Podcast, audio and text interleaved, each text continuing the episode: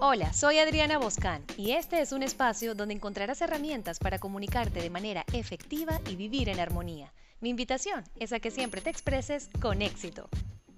Te doy la bienvenida a este primer episodio de Expresándome hacia el éxito y quiero contarte los motivos por los cuales estoy haciendo este podcast. Desde que entré a los medios de comunicación y empecé a entrevistar a diferentes personas para dar a conocer sus talentos, me di cuenta de lo difícil que se le hacía a muchas de ellas expresarse. Veía cómo el miedo las paralizaba y cómo sus inseguridades tomaban el control de su voz y de su cuerpo.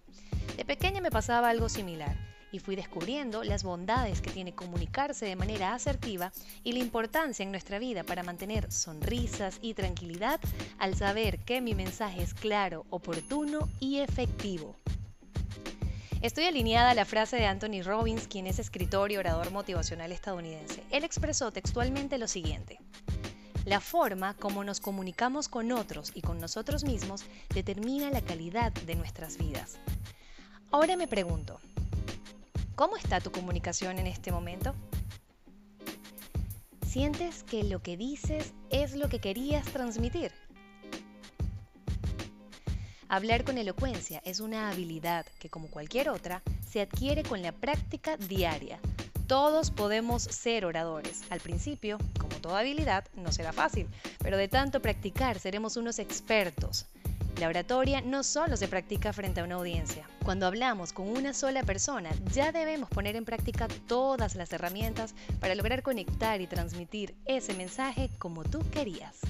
El objetivo de nuestra comunicación con los demás no se trata de hablar, sino conectar con esa persona o con ese público que está escuchándote. Existen varios estudios sobre la comunicación.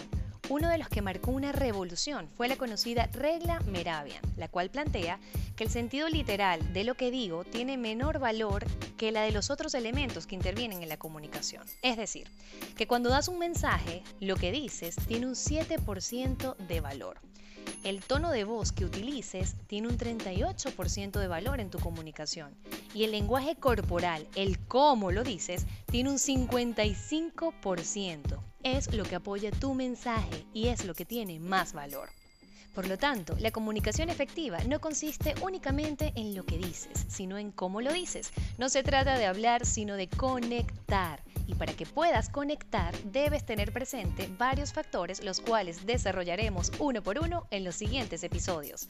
El objetivo es brindarte todas las herramientas que a mí me funcionaron para que logres comunicarte sin miedos, confíes en tus talentos y te expreses en todo momento hacia el éxito. Y hasta aquí llega expresándome hacia el éxito por hoy. Te invito a poner en práctica todo lo que puedas desde ya. Ese será tu camino a la excelencia. Si te gustó, espero tu comentario. Compártelo con esa persona especial y suscríbete. Nos escuchamos en un próximo episodio. Soy Adriana Boscán y recuerda siempre sonreír y ser feliz. Bye bye.